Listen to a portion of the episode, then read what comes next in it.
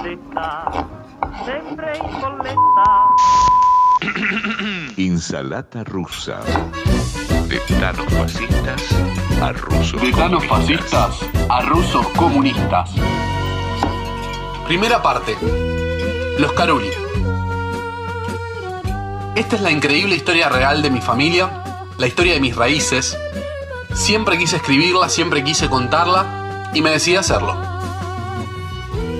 Por parte de mi madre, Ángela Caruli, tengo sangre italiana.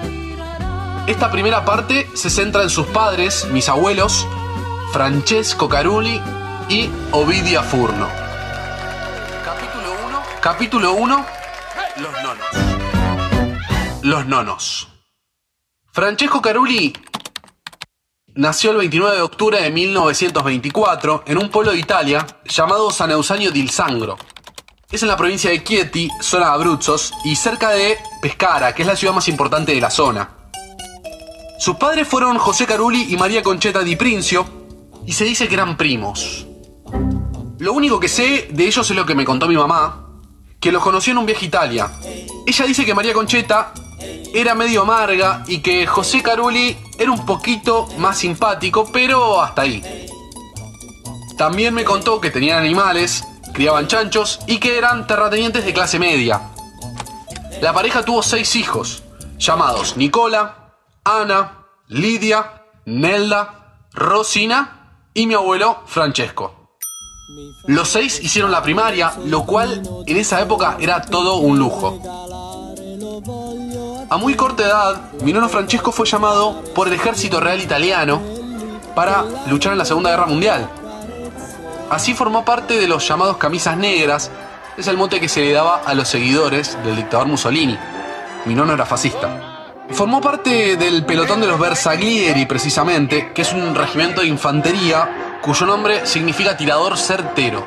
La característica principal de ellos era que se movían en bicicletas y utilizaban sombreros de ala ancha con unas enormes plumas negras de un animal llamado urogallo y era el toque distintivo de sus uniformes militares. Después de un tiempo en el ejército, Francesco es enviado al norte de África, más precisamente Egipto, para pelear contra el ejército de los aliados estadounidenses.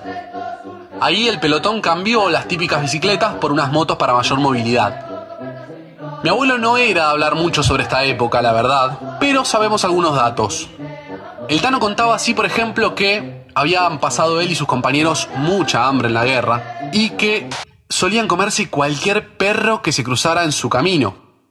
Una historia que contaba era sobre el día que lo enviaron a esconder la moto que él manejaba y que la enterró en algún lugar desértico de Egipto. Él aseguraba que podía encontrarla si algún día volvía a ese lugar. También sabemos que su pelotón fue derrotado en la batalla de El Alamein con un bombardeo, lo capturaron y lo llevaron como prisionero de guerra a Estados Unidos, en donde pasó cuatro largos años preso. Algo que contaba mi abuelo era que en Estados Unidos le había pasado bien a pesar de todo, que lo habían tratado bien, lo habían alimentado muy bien y que era notorio el progreso económico de Norteamérica. Creía sin dudas que el futuro estaba en este nuevo continente, estaba convencido. Por eso decidió que, en cuanto terminara la guerra y lo liberaran, iba a encontrar la forma de regresar a este país para hacerse de un camino de este lado del Gran Charco. Y así fue. Finalmente, la Segunda Guerra Mundial terminó en 1945, como sabemos. Cuando Italia perdió, Francesco fue liberado y devuelto a su tierra natal. Ahí juntó el dinero necesario para irse con su hermana Ana al continente que lo había fascinado. Ana tenía unos 14 años y él no más de 24. La única referencia que tenía sobre América había sido su estadía en Estados Unidos. Así fue que, creyendo que cualquier parte iba a ser parecida, tomó el primer barco con destino a América y terminó viniendo a Argentina. Un país bastante diferente, pero no menos prometedor. En cuanto a Ovidia Furno, mi nona, nació el 14 de septiembre de 1933 en un pueblo rural llamado San Leucho di Ilzanio. Es en la provincia de Benevento, la región napolitana de Catania al sur de Italia. Sus padres, Ángela Verdino y Vicente Furno, formaron una familia numerosa de ocho hijos. Alberto, María, Yolanda, Pierino, Ida, Emilia, Ovidia y un bebé que falleció a pocas horas de nacer del cual no sabemos el nombre. La tragedia temprana marcó a esta familia italiana no solo por aquella pérdida, sino por otras dos también prematuras. El pequeño Pierino murió con tan solo 9 años de edad y la niña María con 12, ambos por enfermedades típicas de aquella época. Así, los Furno pasaron a ser cinco hermanos. La familia Furno era muy humilde, eran religiosos, católicos practicantes, y vivían en un pequeño campo alquilado, trabajando la tierra. Papá Vicente era agricultor y mamá Ángela se encargaba de las tareas del hogar. Era una familia amplia, como les contaba, porque en esta época era habitual tener muchos hijos para sumar ayuda en las tareas laborales del campo. Alberto, el único hijo varón de la pareja, ayudaba en las tareas rurales, mientras que las cuatro hijas mujeres ayudaban en la casa y además en las labores campestres.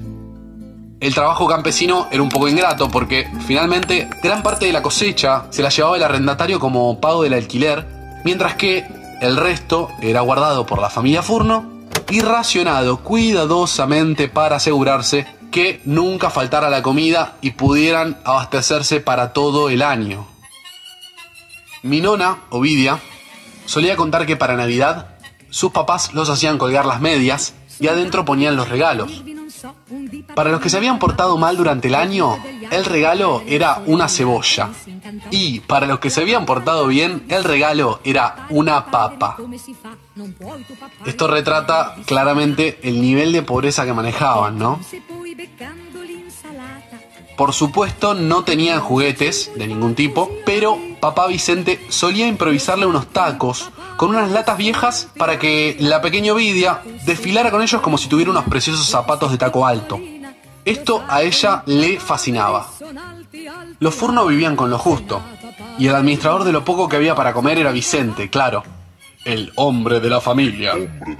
Cuentan que Vicente guardaba bajo siete llaves los embutidos y que solamente se los convidaba a la familia en contadas ocasiones.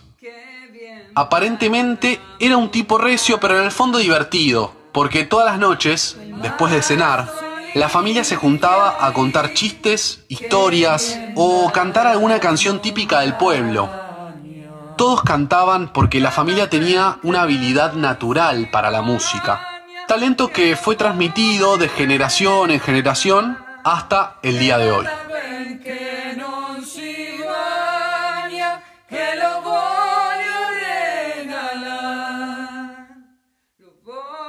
En estas sobremesas, donde cantaban todos, se asentaba la cultura de aquella época, repitiendo siempre las mismas historias, las mismas canciones, los mismos chistes, de manera que quedaran grabadas a fuego en la memoria de los niños.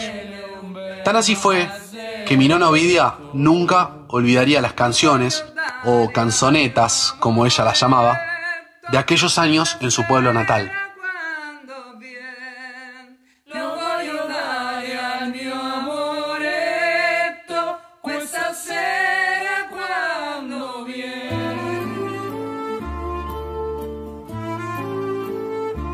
Mi abuela guardaba pocos pero lindos recuerdos de su mamá Ángela. Recordaba, por ejemplo, que tenían un horno a leña en el cual ella les cocinaba con unas cacerolas gigantes el guiso de turno, pero que sin embargo casi nunca comía porque el alimento no siempre alcanzaba para todos. Ovidia contaba además que su mamá era muy linda y que, además de ser una gran cantante, tenía unos hermosos ojos celestes. Ángela falleció muy joven, cuando Villa tenía solo 14 años, y esto por supuesto la marcó para siempre.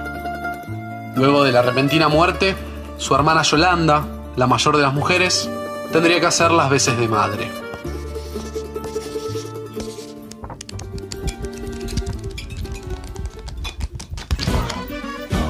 Así termina este primer capítulo, el primero de cuatro sobre la familia Caruli. En esta primera parte del podcast. En el próximo capítulo les voy a contar la inmigración, cómo llegaron las personalidades de cada uno de mis nolos, que eran dos personajes muy especiales, cómo se conocieron y cómo empezaron a formar la familia Garuki. Esto fue Insalata rusa. la historia de mi familia.